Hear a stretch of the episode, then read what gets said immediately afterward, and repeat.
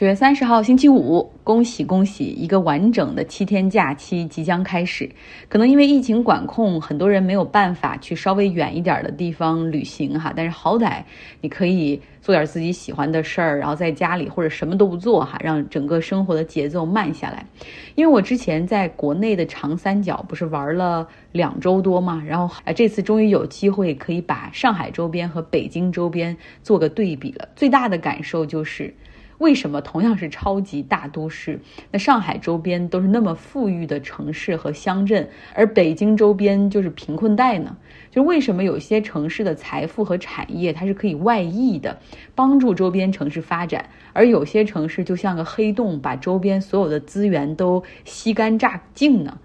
嗯，在长三角真的是肉眼可见的发达，像江苏哈，他们都戏称为苏锡常，苏州、无锡、常州哈，这是经济最发达的地方，各有各的高端制造业。有一天和一个南京人聊天，他就是说这些苏锡常这些城市基本上就不看南京哈，不看江苏的省会，他们都是向上海看齐的，像招聘都瞄准的是上海的人才。很早之前，这些地方就放出一句话，就是说我们不赚中国人的钱，赚做外贸哈，然后做的还都是什么半导体啊、光伏啊、汽车零部件，还有电子制造业等等。可能大概是因为经济实力太强了，结果还落下了一个散装的苏州的名号。像去武汉支援疫情的时候，其他的地方都是以省为单位哈，打着那个旗。然后江苏就是各个城市都挂着城市的名字，所以也有个十三太保的外号。那江苏这十三个地级市，他们还都有自己的健康码平台，就像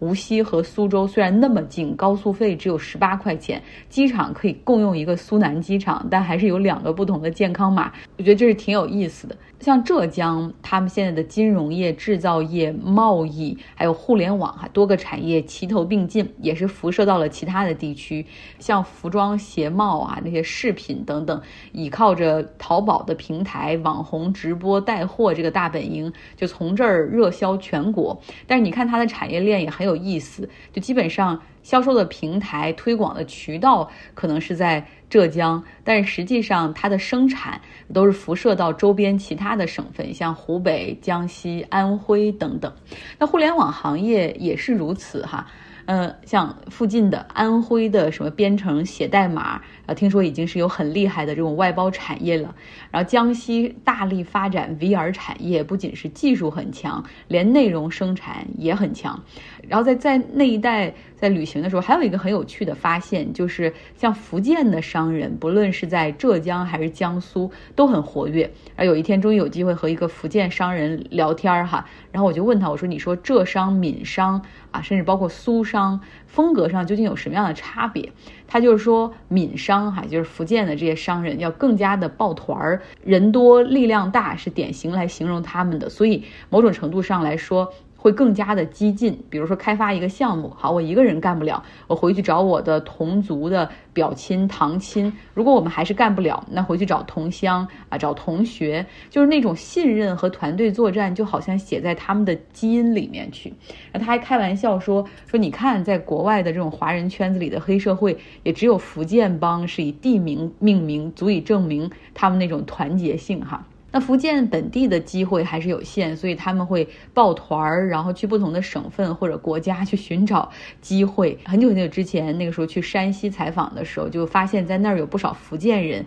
是在煤炭业进行投资，然后买下来矿，然后在那儿运营的哈。我当时就想，天哪，跑这么远，然后去水那么深的行业和地方去去干哈，还真是蛮有胆量的。福建人喜欢在年轻的时候就去外省闯一闯，啊，跟着表。亲或者同乡，然后去做生意，然后他们也是说做生意实际上要看天赋的。如果三十岁之前还没有出头的话，可能就没有这个天赋哈，不适合做生意。所以这个时候就会考虑可能回到老家也接个工厂什么的，因为老家在老家可能也都有点小产业，就走上了另外一条路，就老婆孩子热炕头这种。那说到结婚。讲究彩礼的福建说，现在这个聘礼大概起步就是五十万。当然，如果你可以出到五十万的话，也许有的女方家庭还可以双倍返还礼金啊。比如说晋江一带经济很发达，所以希望就是取得一个晋江女就成为了一个网络热名词。因为知道要放假了嘛，所以也不想讲太多的新闻。嗯，就讲讲这些新闻，简单说两个哈。本周日十月二号的时候，巴西会举行总统选举的第一轮投票。目前呢，卢拉的支持率比博尔索纳罗高百分之十三。当然，还有一些其他的总统候选人。假如说第一轮哈这些总统候选人里面有人能拿到超过百分之五十的选票，那么就形成了一个 majority，啊就可以直接宣布获胜。假如没有人拿到超过百分之五十的选票的话，那么得票最多的那两个人很可能就是卢拉和博尔索纳罗，将会在十月三十号进行第二轮的终极 PK。所以这就非常有看点了哈。假如说卢拉获得了百分之五十一的支持，那博尔索纳罗接下来会有怎样的表演呢？呃，巴西是一个人口超过两亿的国家，那他们超过十八岁的人就有投票权。那这个国家大概有百分之七十九的人是有投票权的哈，但是投票率通常在百分之六十左右。嗯，他们中间的这些大多数人究竟会做出怎样的选择？这大概是十一期间最有悬念的一个国际新闻了。嗯，然后再说一句飓风的哈，飓风烟离开了美国的佛罗里达州，然后减弱，继续向北哈，那给佛罗里达州造成了非常大的毁坏，像有两百六十万人是失去了电力。啊，不论是家里还是商铺都失去了电力。那最深地方的积水是最高的时候是多达五高达五米之深，有七百多人是从自己家的房顶上被人救了下来。那目前死亡人数和房屋的毁坏数量都还没有统计出来。不过你可以想象到严重到什么程度，就是严重到一向都很厌恶联邦政府的佛罗里达州的州长迪桑蒂斯，他向拜登政府哈伸手要援助。嗯，这不到万不得已，他不会干这种事儿的哈，所以可以想象。那么飓风现在回到了海上，预计在明天的时候会登陆美国的南卡罗来纳州。我们到时候大家也可以在电视新闻上哈看到更多的画面。今天既然是周五后半段，久违了的 Jessica 啊，要给我们来讲一讲她在德国最新的一个感受。大家好，我是 Jessica。上周四的时候，我参加了一个德国。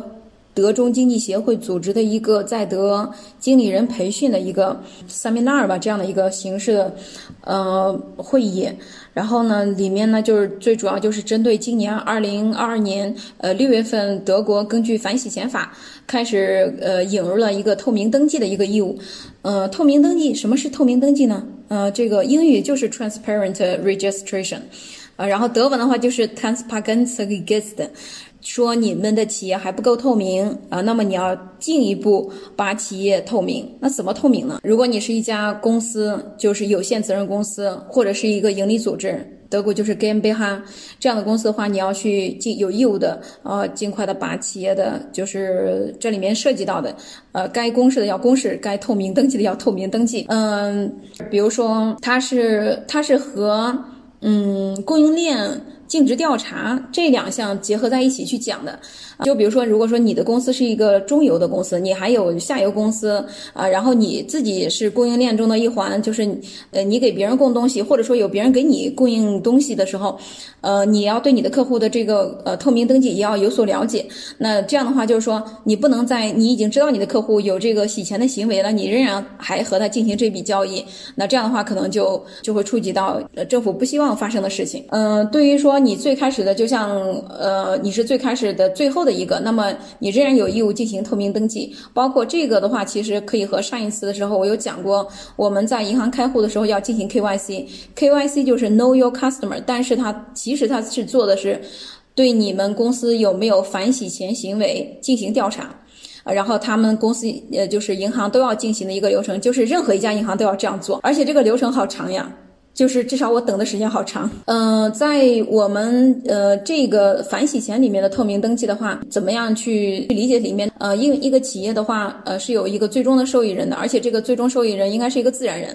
既然是这个自然人的话，那就要看他的持股比例。呃，他是要求就是最好的情况下，就是不要直接或间接持股不要超过百分之二十五。直接持股可以很好理解，那间接持股怎么理解呢？就说你直接持股百分之十五，但是呢，这一些股东里面，呃，还有一些还有一些也是一个另外一家公司也同样在里面持股。那么呢，你又间接的持股这家呃公司里面百分之五还是多少？那么就是通过层层剥离来看，最终，嗯，这个公司的受益人，呃，谁的持股比例高于？百分之二十五。如果高于百分之二十五的情况下，这个呃情况那就需要进行向他登记和汇报。呃，其实呢，就是我在去那边听的时候呢，我在做我们公司的股权结构图的时候，就是我做了四五层。呃，那个样子，然后等到最后那一层的时候，我我们公司最后的最后那个，它就是一个组委会，也就是一个社会团体。嗯，然后呢，我就去找我说这个必须最后是一个自然人，就是银行说了，这个最后的受益人是一个人来受益，这就是公司的这个利益的。呃，就是我们又去找到总部，然后总部说我们这个最后它就是一个组委会，它就是一个社会团体，而那是国务院下面的组委会。那这种情况的话，后来我理解的这个意思好像就是说，他尽管说他他我他这个并没有持股超过百分之二十五，只是说。做到最后就是你这个股权结构图，你怎么样算？你把它把它给做完了，就是做到最后那一层，对吧？然后我最后那一层就是组委会，啊，这个给我的感觉就是说，最终的受益人这笔钱，呃，对于我们国家的形势来说，应该是这个钱应该是最终会充公的意思，就是也不是一个人，不是一个自然人。嗯，然后他们也呃，就是说，对于像这种情况的话，呃，那也看嗯公司和企业的性质嘛。参会的有一个人，他们嗯是中欧班列的啊，他们就是完全的这个国资委的，所以说他们就就是也是嗯不存在这样就是这样的情况。但是那么就是除了这个情况，那也要看一下有没有谁有个人的呃明确的，就是以个人的名义的持股比例超过百分之二十五。这是一块儿，其实里面有好多内容，呃，然后这是一块儿，就是呃这样去，他就这样去规定和操作，每年也都要登记一次。然后这个公司的话，可以有税务师来做，然后律师也可以做。呃，如果说嗯，在登记的时候，这个持股比例已经有了变化，那么要尽快的更新。比如说两三两周、三周内的话，你要自己去更新一下这个透明登记，就是一定要保持它是一个最新的状态。这次培训的话，它就是说到这么这么一个比较关键的，就是在德国经营。其实大家在德国经营的话，都会都是深有感触，就是在德国经营一家公司，成本呃实在是太高了，因为这里面呢有一些呃我们学习的成本。就除了你，你做事情，就是你理解这件事情了。比如说这个透明登记，用你理解这件事情，你理解完了以后呢，你再去做，是吧？你做的时候你还不一定能做对。所以说有有一些成本呢，都是学习；还有的情况呢，就是我们做事情或者我们从一开始我们做事情的逻辑啊或者理解都不太一样啊。那这样的话，你就是得先咨询呀。那不可能说，呃，在在这边的话，就是就是违法的成本比较高嘛。你不能说就是说我我先违法，然后违完法以后，呃，违法 盈利十万，然后罚款一万，然后通过违法不断的去学习。在这边的话，你可能就是你，你最后是违法成本很高，你很小的错误，但是他罚你很多，嗯，所以呢，就是任何一家公司必备呃一个这个律师顾问和一个法律顾问和一个税务顾问。那你当你觉得这个东西有不对的时候，你就觉得这个有有苗头，对吧？是不对，那你就要赶紧去咨询一下。所以说这个咨询费也很贵啊，没有，尤其是你没事儿的时候你去咨询哈，你觉得就是那么多。一旦你碰到事儿的时候，你去咨询这个事情就就很贵。所以说在德国咨询还是需要很多的耐心和学习，边学习边经营。谢谢大家，非常非常感谢 Jessica。其实他讲的这些东西真的很有用哈，像这个 KYC 之前讲过的 Know Your Customer，实际上是做一个尽职调查。像我之前因为和德国的电力公司 RWE 有谈事儿，然后他们我们要就是争取入围他们的一个名单，然后他们就跟我说你要。弄一个这个填这个表，然后是一个属于 KYC 的部分，我当时都没有问什么是 KYC 啊，我当时就是嘴角上扬，想太酷了，根本不用搜，因为完全 J C 卡都给我们讲过了哈，很了解它的用途。好了，今天的节目就是这样，十一假期希望大家充分的休息哈，远离屏幕，多干一些有意义的事情。那这期间我也会断断续续的更新，因为毕竟马上就要到七百期了，就看到整数关口的时候会格外的有动力。好了，下周见。